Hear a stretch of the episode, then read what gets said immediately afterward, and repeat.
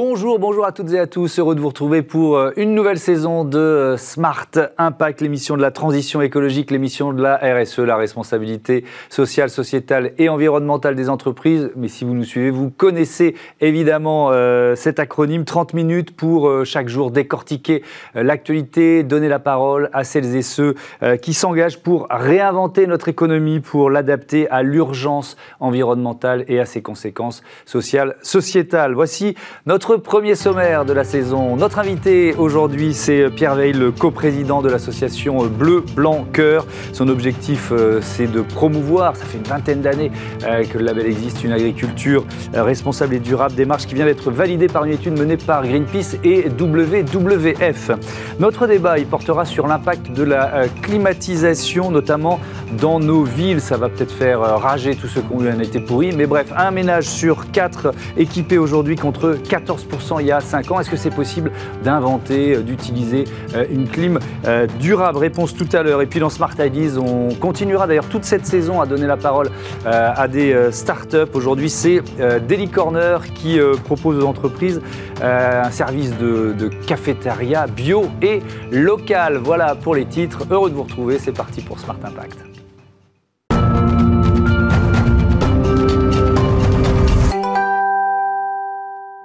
Notre invité, c'est donc euh, Pierre Veil, bonjour. Bonjour. Bienvenue, vous êtes le coprésident, euh, je le disais, de l'association euh, Bleu Blanc Cœur, ingénieur agronome, titulaire de la chaire Aliments et Bien Manger à l'Université de, Rennes, auteur de plusieurs livres justement sur cette notion de, bien manger. Bleu Blanc Cœur, c'était il, y a, plus de 20 ans, c'est ça, fondé en, en 2000. C'est quoi l'idée de départ, tiens?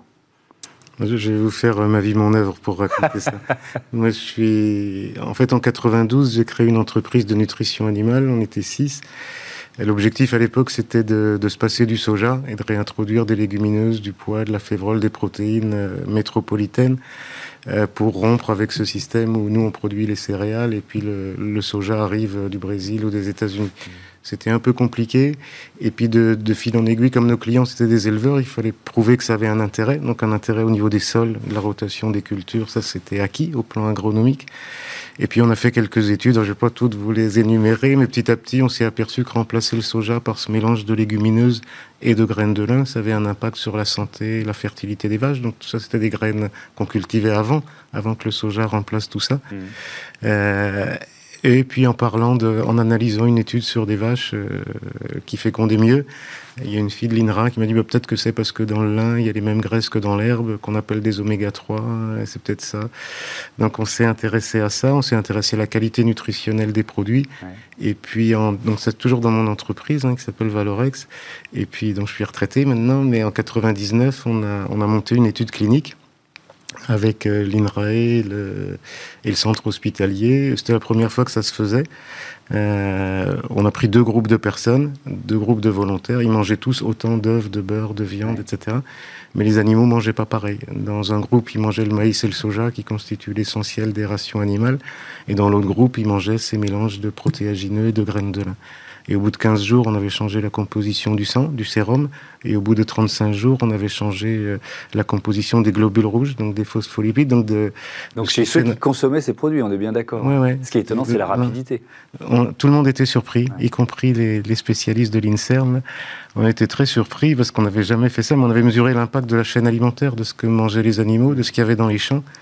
Avant, avant nous, on va dire la nutrition, c'était mange plus de ceci, moins de cela. Maintenant, c'est regarde comment les animaux, comment les sols sont nourris. Donc, euh, après cette première étape, euh, la fondation de, de l'association, euh, c'est quoi? C'est un quel est l'objectif? C'est d'aller plus loin, de, de, de démocratiser des, des, des produits? C'était quoi votre objectif? L'objectif, c'était on touchait quelque chose. On était trois. Il y avait un, ce scientifique, biochimiste, ce médecin, chef de service diabéto, nutrition et moi, et on avait tous des, des visions différentes, de, des angles de vue différentes, mais on touchait quelque chose de fort parce que d'abord en santé publique, parce qu'il s'agissait les gens les plus touchés par les maladies de civilisation euh, sont les moins sensibles au conseil nutritionnel. Donc là, on changeait la façon de, de produire les aliments, pas la façon de se nourrir. Donc c'était fort. Pour le biochimiste, c'était très fort, et pour moi, c'était très fort sur le plan de l'environnement, parce que ça permettait de remettre en cause des systèmes et de créer une espèce d'agriculture à vocation santé. Et ça, je pouvais pas le faire dans le cadre d'une entreprise, c'était trop compliqué. Et, puis, et donc, on a créé une association euh, à tous les trois. Euh, c'est pour ça qu'il y a trois coprésidents aujourd'hui. Mmh. Euh, et on a créé l'association au mois d'août 2000 à l'école de la santé publique de Rennes, donc c'était tout un symbole. Et dans la foulée, donc on a publié l'étude clinique en 2002 et on a publié une étude qui était faite sur des chèvres où on mesurait aussi ce que les chèvres dégageaient comme méthane, donc comme gaz à effet de serre, en fonction de ce que mangeaient les animaux. Donc le lien entre la façon dont je produis dans les sols, la façon, ce que mange, la façon dont mangent les animaux, le, choix de l'éleveur autant que le choix du mangeur et l'impact sur la sur la santé des hommes et sur la santé de la planète, bah, il fallait faire le lien. Mmh. C'est quoi aujourd'hui? C'est un label? Euh, C'est des produits estampillés bleu blanc cœur? Tout à fait. C'est un. Alors, je sais pas si on a le droit de dire label parce que les labels appartiennent à l'État et nous, on n'appartient pas à l'État. Mhm. C'est une association loi 1901, donc à but non lucratif, qui est très intéressante dans sa gouvernance. On avait, je, raconte l'histoire, on, on, avait zéro moyen pour démarrer et créer une chaîne alimentaire euh, depuis le producteur de luzerne, de lin, d'herbe, euh, jusqu'aux mangeurs, en passant par tous les transformateurs, les distributeurs, c'était compliqué. Et donc on a eu l'idée de créer cette association avec euh, sept collèges. Euh, la gouvernance, la définition des obligations de moyens. Mmh. Si un produit bleu blanc est différent analytiquement, un œuf bleu blanc c'est un œuf qui fait euh, biochimiquement, qui a un rapport oméga 6, oméga 3 de 4, quand un œuf autre, il fait 30 ou 20. Mais c'est aussi un œuf qui a un coût carbone de 20% inférieur à un œuf standard. Ça, ça se mesure. Et ces, ces définitions-là, elles sont produites par une gouvernance où il y a à la fois des, des acteurs de l'économie, un gros pilier de scientifiques. Il y a le président de l'INRA euh, qui désigne quelqu'un qui siège au conseil d'administration mais aussi ce troisième pilier qui est très fort, celui qu'on appelle les communautés. Donc il y a 3000 médecins, il y a 7000 paysans, il y a 500 chefs et métiers de bouche qui s'intéressent à ça. Et il y a 14 000, euh, moi j'aime pas dire consommateurs, les mangeurs, parce que les, on incorpore ses aliments, on n'incorpore pas son téléphone portable. Et en mangeant, on incorpore aussi euh, de la biodiversité, du climat, de la santé animale, etc. Et donc on l'a vu effectivement, 7000 agriculteurs euh, partenaires. Donc vous dites près de 3000 médecins euh, euh, aujourd'hui, c'est le, le, le, dernier chiffre. L'actualité pour, euh, pour votre association, c'est cette étude qui, est, qui, a été menée par WWF et, Greenpeace, pas seulement sur Bleu Blanc Cœur d'ailleurs, qui, était testé en quelque sorte par, par ces deux. Non, c'était nous, on, on, discutait avec eux avant. Et en fait, l'objectif, c'est qu'aujourd'hui, on, on, met le mot durabilité à un peu toutes les sauces. Et puis ça, Moi, je le vois dans mes titres euh, tous les jours. Je me dis, il faut que je trouve autre chose. Mais c'est vrai que tout le monde le met aussi dans ses pubs. Et ça, oui, ça, ça peut être un souci. Des fois, c'est un peu agaçant. Euh, mais même des gens qui font bien les choses, enfin, qui font pas du greenwashing, il y en a qui vont s'intéresser beaucoup au climat, il y en a qui vont s'intéresser aux pesticides, il y en a qui vont s'intéresser à la biodiversité. Et quand on vous dit, bah, c'est simple, il suffit de manger bio et local, c'est évidemment plus compliqué que ça. Euh, S'occuper à la fois du climat et de la santé. Donc nous, c'était je vous racontais les deux études fondatrices. C'était le climat et la santé. On est sans doute un peu moins fort sur d'autres critères. Et donc, les, ces deux ONG ont demandé à un cabinet d'études de regarder 14 facteurs d'impact.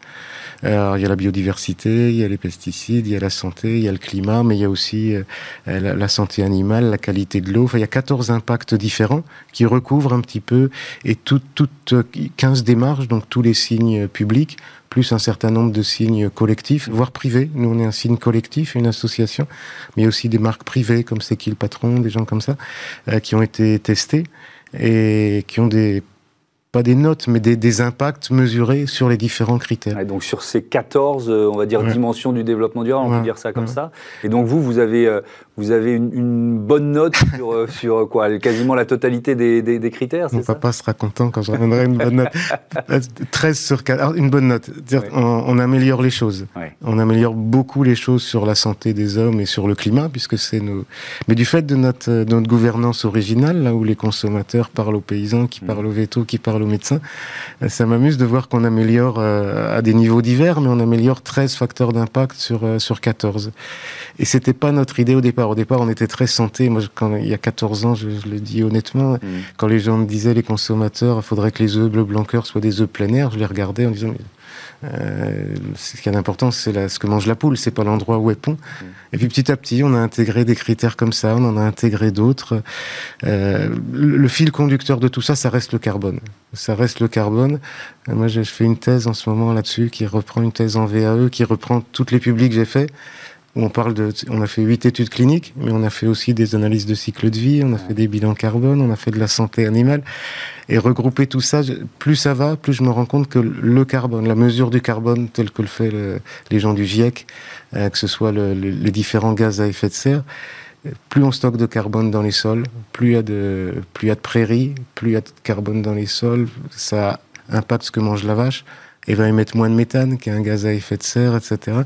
Et que ce, ce carbone, ça peut être aussi une espèce de devise commune, devise, je sais pas quel mot employer, euh, à ces 14 critères de durabilité qui vont de, du climat, bien sûr, à la santé humaine, mais en passant par plein d'autres impacts intermédiaires. Mhm. Cet été a été marqué notamment, vous parliez du GIEC par ce rapport ou ce pré-rapport. Euh, on va terminer là-dessus, il nous reste un, peu plus de 30 secondes. Euh, ouais, ça passe toujours trop vite, mais vous reviendrez.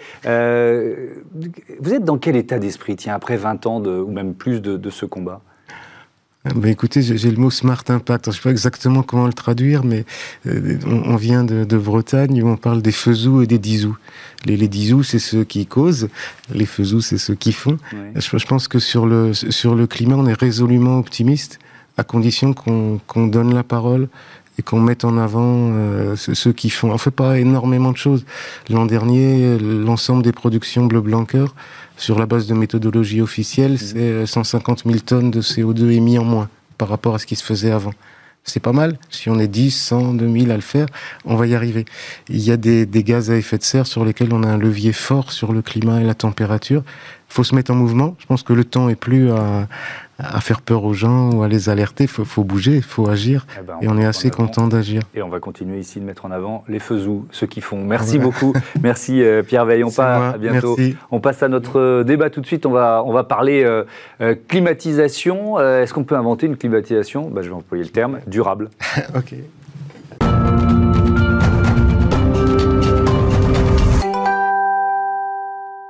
Vous avez euh, peut-être, sans doute, pesté euh, cet été contre la météo Mossad, espéré flirter avec les 30 quand euh, le mercure était désespérément sous ou autour des 20, mais ça ne nous empêche pas, cet été particulier, de poser une question centrale, une question pour aujourd'hui et pour l'avenir, celle de l'impact de la climatisation, notamment euh, dans nos villes. C'est le thème de notre euh, débat avec mes invités. Pierre-Louis Brenac, bonjour. Bonjour. Bienvenue, vous êtes euh, associé chez SIA Partners, cabinet de conseil en stratégie management. Notamment, vous conseillez beaucoup d'entreprises sur ce virage, sur cette transition écologique dont on parle dans Smart Impact tous les jours. Vous êtes en charge de l'énergie et de l'industrie chez, chez SIA Partners. Et puis avec nous en, en visioconférence, Pascal Roger, qui est le président de la FEDEN, la Fédération des euh, services énergie et environnement. Bonjour euh, Pascal Roger, bienvenue euh, à vous aussi. On, peut peut-être commencer par le, constat déjà, le constat de l'équipement, Pascal Roger, des, Français. Les Français sont de plus en plus équipés en climatisation, je vais employer ce, terme le plus générique. Absolument. Alors en fait, il faut d'ailleurs parler de... dans le terme climatisation, il y a plusieurs sujets. Il y a le sujet confort qui vient spontanément à l'esprit de beaucoup, mais en fait c'est également un sujet de, process et de fonctionnement des, immeubles. Euh, aujourd'hui, il y a une croissance forte de demande en matière de froid, euh, notamment donc liée à une meilleure isolation des bâtiments, euh, à une augmentation des process, notamment informatiques, qui produisent de la chaleur qui doit donc être évacuée, et puis également donc un besoin de confort qui va accroître à la fois pour des raisons de souhait des clients, mais également du fait du réchauffement climatique. Et donc, effectivement, aujourd'hui, dans une situation dans laquelle les experts pensent que la consommation de froid, qui est encore relativement faible en France, devrait être multipliée par deux ou par trois euh, dans les prochaines années. Et donc, la question se pose effectivement de dire comment peut-on gérer durablement euh, ce process. Et c'est peut-être ce point sur lequel on va pouvoir échanger tout à l'heure. On va évidemment débattre autour de ça. Selon l'ADEME, 25% des ménages français équipés en, climatisation en 2020, c'était 14% seulement en 2016. Et, les entreprises aussi s'équipent de, de, de, plus en plus. Pierre-Louis Brenac, cette, cette notion de climatisation, est-ce que dans une entreprise, c'est devenu un. Parce que c'était un enjeu de confort, de bien-être des salariés, et uniquement ça. Maintenant, c'est un, il y a beaucoup d'autres enjeux qui sont liés à. Alors, euh, comme M. Euh, Monsieur Roger l'a dit, il y a aussi des process industriels, bien sûr. Hein, euh, bien sûr. Tout ce qui est conservation des aliments, tout ce qui est confort aussi dans les hôpitaux. Hein. on le voit à chaque fois qu'il y a une canicule. Mhm. On le voit aussi, et on pourra se poser la question si on a des nouveaux confinements, est-ce que les ménages vont s'équiper de clim chez eux? Si on a un confinement l'été, par exemple, hein, ce qui n'a pas été le cas cette fois-ci, mais les entreprises pourraient avoir moins besoin de clim parce que les bureaux mhm. seraient moins pleins Par contre, on peut avoir un, nouvel usage qui serait de plus en plus de clim domestique euh, pour, pour ces personnes qui travaillent de chez eux, télétravail. Donc, donc on a des, usages en, plein bouleversement. Je voulais aussi ajouter un point euh, un peu plus général, c'est qu'il y a aussi le sujet du rafraîchissement des villes. Euh, ça, c'est un sujet qui est, en ce moment très prégnant et, les villes se demandent comment rafraîchir l'ambiance, y compris dans les espaces publics, dans les rues. Hein, donc là, là, c'est pas des solutions qui consomment de l'énergie, heureusement, plutôt des solutions statiques. Euh, ça veut dire, euh, par exemple, plus d'ombrage, euh, plus de zones arborées. Euh, éventuellement l'utilisation de l'eau, des fontaines, des, euh, des, brumisateurs. Mhm. Tout ça, c'est pour les espaces publics. Et puis dans les entreprises, ce qu'on pourrait dire, c'est que les entreprises ont déjà fait un grand pas euh, sur la, décade précédente, et la, la, FEDEN en, fait état dans ses statistiques. Ce qui va se passer pour les dix prochaines années, c'est probablement donc le domestique, chez, vous, chez vous et chez moi.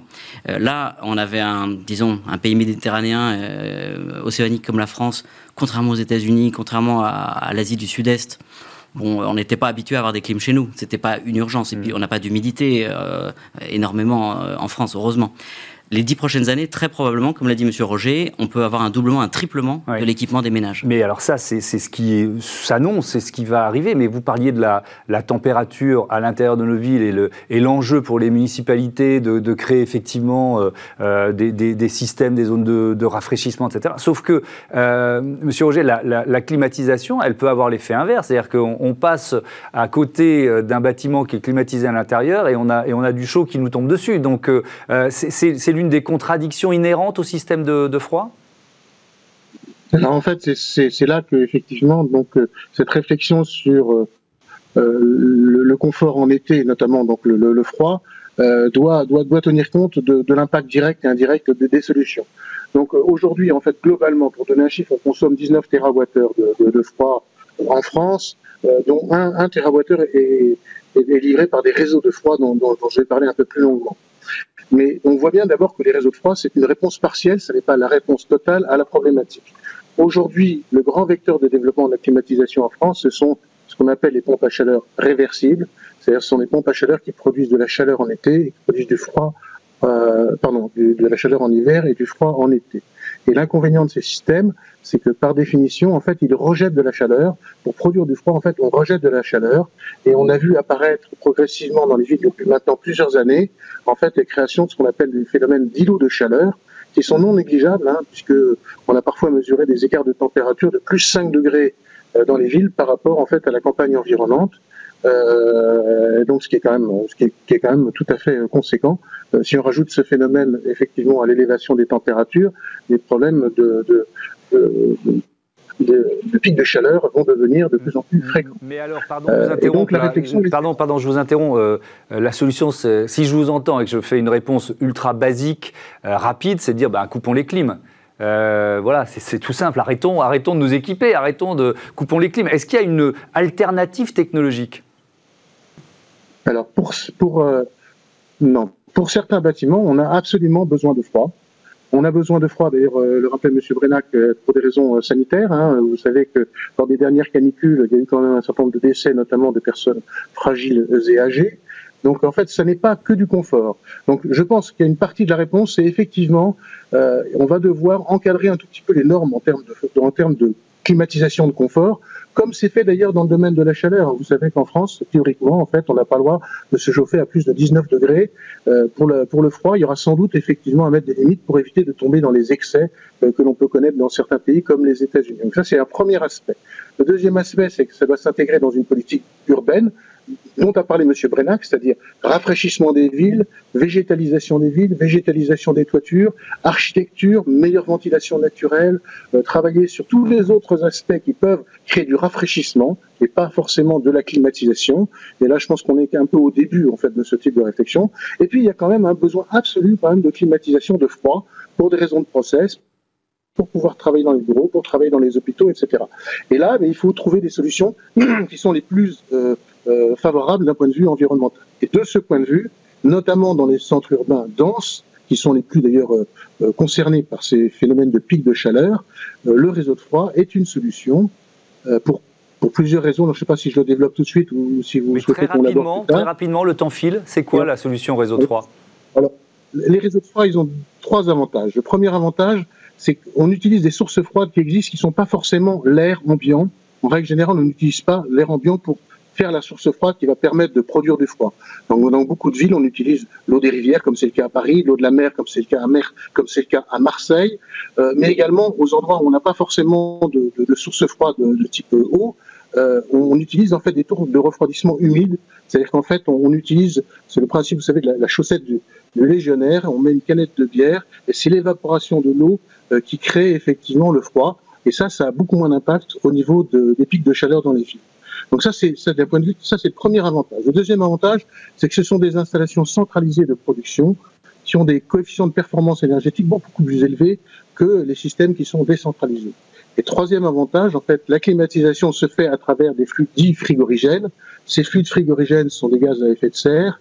Et dans les, dans les installations industrielles qui alimentent en fait les réseaux de froid, euh, ce sujet est suivi d'extrêmement près et la réalité c'est qu'on constate de très très faibles consommations de ce type euh, de gaz à effet de serre, ce qui n'est pas le cas quand même dans les systèmes qui sont totalement décentralisés mhm. euh, et qui sont beaucoup moins contrôlés. Euh, Pierre-Louis Brenac, euh, la, réglementation environnementale, finalement, le, les, règles qui s'imposent aux, entreprises, ça change quoi?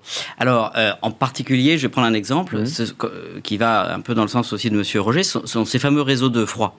Il y a des quartiers de Paris, et là, où la défense, on peut prendre aussi, où tous les bureaux ont l'obligation de se sourcer en froid et en chaleur pour l'hiver à partir de centrales qui sont, qui sont dans dans, le, quartier.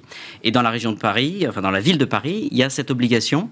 On a interdiction aujourd'hui d'équiper une tour de bureau mhm. avec des climatisateurs individuels, par exemple. Hein. On est obligé de se brancher sur de, un, service, en fait, c'est de l'eau glacée, hein. c'est de l'eau qui arrive, qui est glacée dans une centrale qui mhm. produit du froid à un ou deux kilomètres ça consomme un peu d'électricité. Il faut qu'on en parle aussi de la, consommation d'électricité de tout ça.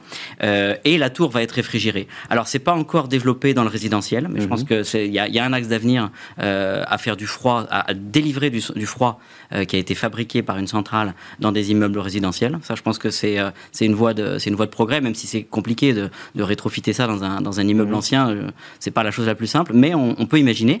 Et ça évite l'effet l'effet parabole, si vous voulez, plutôt que d'avoir à chaque étage un petit un petit ventilateur derrière une fenêtre côté cour, euh, et, de la même manière qu'on pourrait avoir 14 paraboles sur un seul immeuble, euh, on va avoir une centrale qui est d'un peu plus loin et qui alimente euh, tout un quartier. Ça, c'est formidable. On termine, le temps file trop vite, mais 30 secondes. L'enjeu justement de l'électricité, la, l'électricité, l'enjeu est important. bon, si on met ça en regard, juste RTE, hein, qui est le, réseau de transport qui assure l'offre et la demande, l'équilibre entre l'offre et la demande, se projette déjà 2030-2050 dans leurs calculs. Euh, la, la, climatisation, ça représente encore une part assez, assez euh, modeste, hein, surtout par rapport aux véhicules électriques, à la production d'hydrogène, des choses qui vont arriver dans les, dans les 10 ou 20 prochaines années. Mhm. En revanche, on parle quand même d'un doublement ou d'un triplement. Donc là, il s'agit absolument d'avoir de l'électricité d'origine renouvelable en face. Hein. Euh, renouvelable ou bien sans carbone. Hein, C'est pour ça, on ne le dira jamais assez, mais le, la, la, la, part d'énergie nucléaire et la part d'énergie renouvelable dans le mix électrique français, mhm. ça doit continuer à faire de l'électricité euh, décarbonée, donc, donc du froid, euh, en partie, en grande partie décarboné. Hein, il ne s'agit pas de faire tourner des centrales à gaz euh, en France quand il y a un pic de chaleur pour pouvoir faire tourner des clims. Évidemment. Hors de question. On, serait dans l'absurdité euh, totale. Merci beaucoup. Merci à, tous les deux d'avoir euh, participé à ce débat. On passe à Smart IDs Daily Corner aujourd'hui.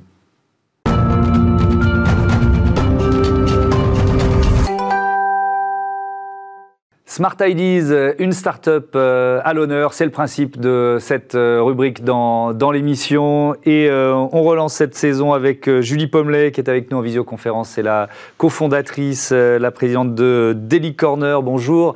vous l'avez créé en, en, 2015 avec Antoine Tran-U. C'était quoi votre idée de départ? Alors, notre idée de départ, c'était de de proposer aux entreprises françaises euh, quelque chose qu'on avait pu expérimenter, nous, euh, à Berlin, notamment euh, en tant que salariés, Antoine et moi, de diverses entreprises à Berlin. donc de proposer aux entreprises d'avoir des livraisons de produits sains, bons, à mettre à disposition de leurs salariés pour qu'ils aient des pauses plus agréables pendant leur journée au travail. Donc c'est la, la cafette durable en quelque sorte, c'est ça? C'est ça. C'était le remplacement des distributeurs automatiques un peu froids, euh, dans lesquels les produits sont pas forcément très bons, sont payants.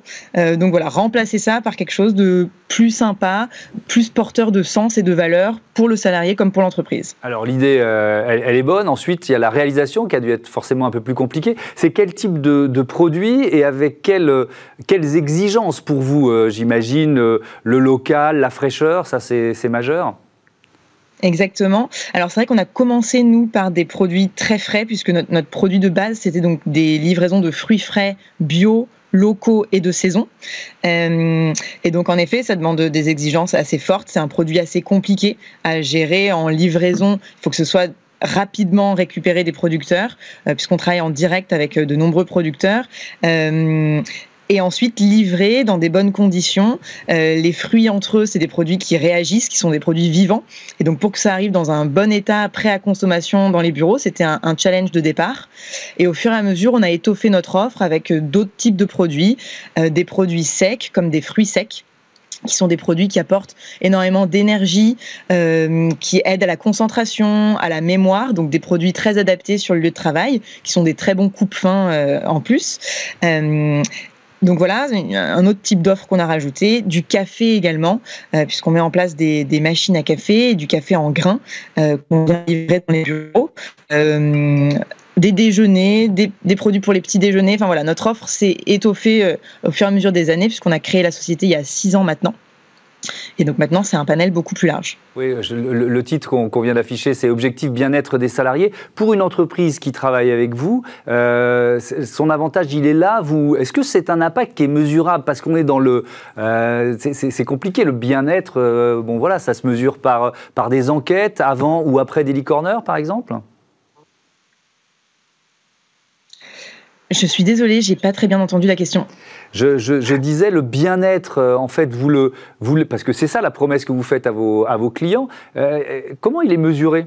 Il y a des enquêtes avant ou après Daily Corner alors, le bien-être, euh, c'est quelque chose d'assez compliqué, euh, compliqué à mesurer, et c'est euh, et c'est le résultat de plein de choses dans une entreprise. Donc, évidemment, pas uniquement un service comme Daily Corner. Nous, nous, ce qu'on dit assez humblement, c'est que notre service, c'est quelque chose de très simple à mettre en place, quelque chose de très peu coûteux par rapport à la masse salariale ou par rapport à des politiques RH de grande ampleur, et qui a un impact immédiat sur les salariés. C'est vrai que nous, on fait des petites enquêtes euh, auprès des salariés de nos clients euh, pour savoir quelle est leur perception du service des Corner, qu'est-ce que ça leur apporte.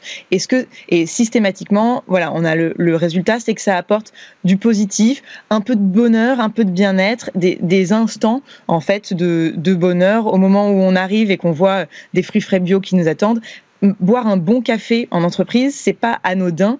Euh, avoir un mauvais café d'un distributeur automatique, c'est c'est quelque chose bah, qui, hmm. qui, peut peser un peu sur euh, le moral. Avoir des, des je bonnes vous choses. Parce qu'il nous reste, je vous interromps, il nous reste 30 secondes. Est-ce que ça va pas devenir même encore plus important à l'ère du télétravail, où finalement, ces moments où on sera au, bureau, il va falloir qu'il dégage quelque chose de plus? Exactement, c'est vraiment notre conviction. Euh, à l'ère du télétravail, les bureaux vont rester quelque chose d'important, mais ça va devenir encore plus important de pouvoir créer du convivial, de partager des bons moments entre collègues quand on est au bureau. Euh, c'est le moment de la sociabilisation en fait désormais, puisque le reste du temps on peut être chez nous pour travailler, pour produire, mais au travail ce sera super important d'avoir des espaces, des lieux et des choses qui vont permettre de se retrouver entre collaborateurs et de vivre des bons moments ensemble. Merci beaucoup, merci Julie euh, Pommelet. Bon vent euh, à euh, Daily Corner. Forcément, cette crise sanitaire, elle a impacté votre entreprise. On vous souhaite le meilleur pour, pour l'avenir. Voilà, c'est la fin de ce Smart Impact. Merci à toutes et à tous de votre fidélité à Bismart, la chaîne des audacieuses et des audacieux. Salut.